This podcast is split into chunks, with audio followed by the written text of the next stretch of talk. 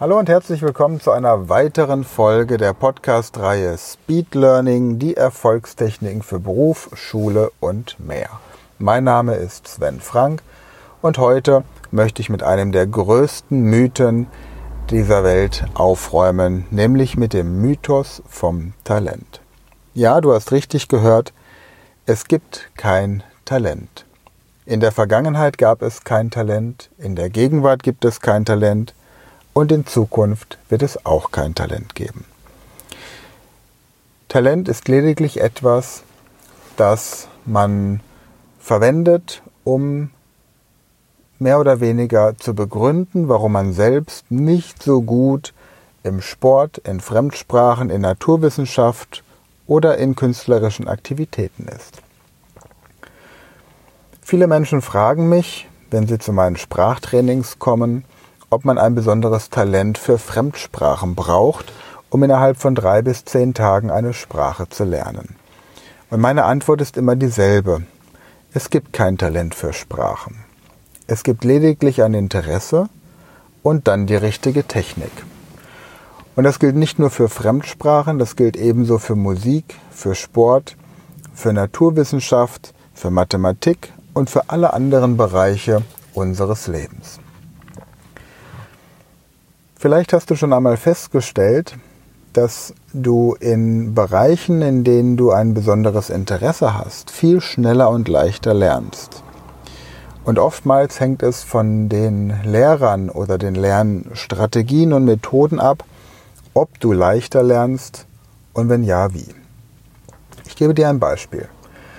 Wenn du im Mathematikunterricht gelernt hast, zweistellige Zahlen mit 11 zu multiplizieren. Also zum Beispiel 14 mal 11, 17 mal 11, 21 mal 11. Dann hast du gelernt zu rechnen 14 mal 10 ergibt 140 plus 14. Oder 17 mal 10 ergibt 170 plus 17. Oder 21 mal 10 plus 21.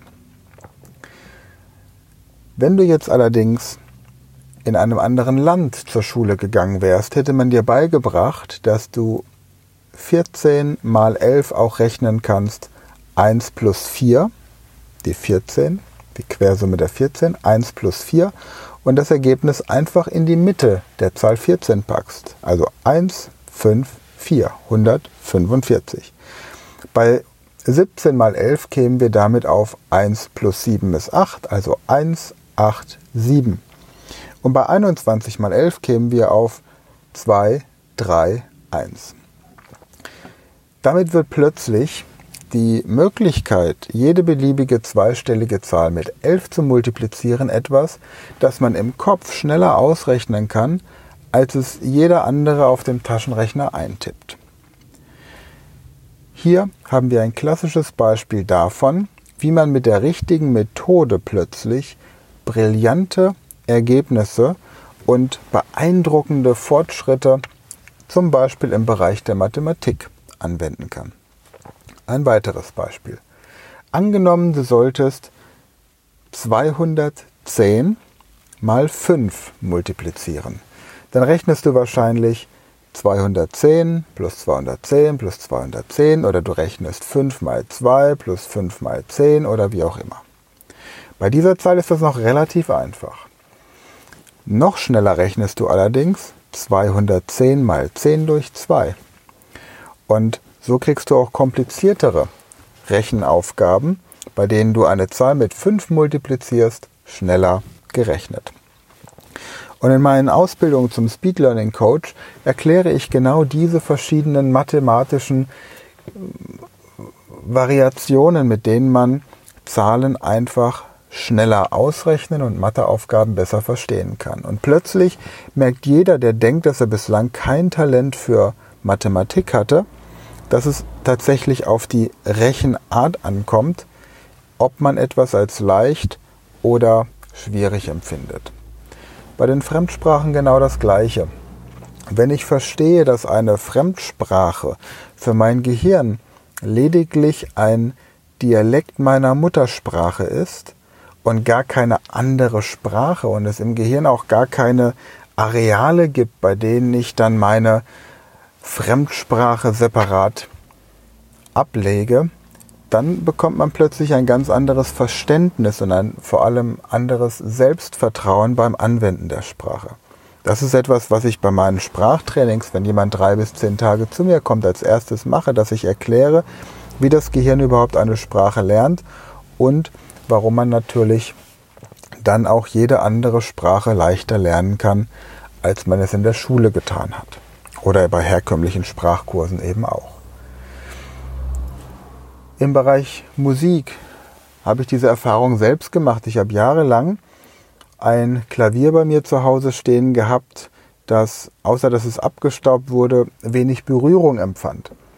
Und ich hatte auch eine Musiklehrerin, eine Klavierlehrerin, das war eine Konzertpianistin, die mir dann erklärt hat, wie man Noten liest und wie einfach so ein Klavier zu spielen sei. Wir haben Fingerübungen gemacht und all diese ganzen Sachen, die jeder, der schon mal Klavierunterricht gehabt hat, wahrscheinlich auch kennt.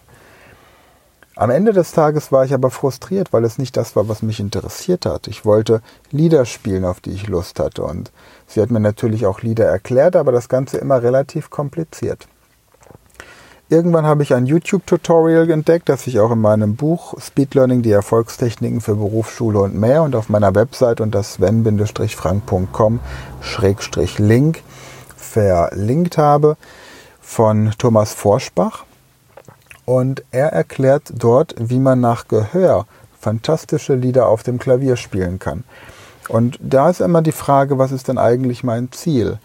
Als Normalbürger, der jetzt gerne Klavier spielen lernen möchte und das Gefühl hat, dass er kein Talent hat, was man ja ähm, sowieso nicht hat, wie wir schon gelernt haben, wird man niemals dasselbe Niveau erreichen wie ein kleines Kind, das von klein auf in einem musikalischen Haushalt aufgewachsen ist, mit vier Jahren schon die ersten Erfahrungen am Klavier macht und irgendwann einfach das Ziel hat, als Konzertpianistin irgendwo auf einer Bühne zu stehen und dort Lieder auf dem Klavier vorzutragen. Aber wir haben vielleicht Lust so zur körperlichen Entspannung, zur Prophylaxe von Demenz und einfach zur Unterhaltung unserer Familie ein kleines Repertoire an möglicherweise 25 wunderschönen Klavierstücken auf dem Klavier vortragen zu können. Und dafür ist so ein Tutorial ideal. Außerdem bekomme ich mit der Zeit natürlich auch ein Gefühl dafür, wie so diese Persönlichkeit des Musikinstruments ist. Und dann kann ich das auch leichter machen. Das ist auch etwas, was ich zum Beispiel bei meiner Ausbildung zum Speed Learning Coach den Leuten erkläre. Da haben wir dann ein kleines Klavier und da werden dann diese Techniken vorgestellt. Beim Sport sind wir bei der nächsten talentfreien Disziplin. Auch hier kann ich natürlich sagen, dass jemand, der 120 Kilo wiegt, mit Sicherheit nicht das Talent hat, einen Marathon zu laufen. Es geht aber nicht darum, ob er ein Talent dafür hat. Es geht einfach darum, dass in der Vergangenheit seine Umgebung ihn dazu gebracht hat, einen Lebensstil zu führen, der zum jetzigen Zeitpunkt die Wahrscheinlichkeit, einen Marathon durchzuhalten, noch nicht ermöglicht. Ändert man allerdings das Umfeld und die Lebensgewohnheiten, ist auch das innerhalb von zwei bis maximal drei Jahren möglich. Auch so etwas lernt man, wenn man das möchte. Was möchte ich also damit sagen? Speed Learning Techniken sind hervorragend geeignet, um alles, was man lernen möchte, zu lernen. Und es gibt insgesamt eine Reihe von 15 Techniken, die ich beispielsweise bei meinem 30 Tage Online-Kurs für das perfekte Gedächtnis vorstelle, mit denen man lernt, wie man sich jedem Wissensgebiet nähern kann, ob das Fremdsprachen sind, technische Bereiche, irgendwelche Fachfortbildungen, Weiterbildungen, was man so im Business braucht. In 30 Tagen lernt man sich komplizierte Sachverhalte zu merken, Inhaltsverzeichnisse und Inhalte von komplexen Fachbüchern, Telefonnummer, Datenzahlen, Fakten, Passwörter, Namen, Gesichter von Personen, das alles und noch viel mehr und natürlich Vokabeln, Grammatikregeln, was es ebenso auf der Welt zu wissen braucht. Wenn du möchtest, schau mal auf meiner Website vorbei unter sven-frank.com-shop. Abonniere auch gerne diesen Podcast, empfehle ihn weiter und ich freue mich, wenn wir uns beim nächsten Mal wiederhören.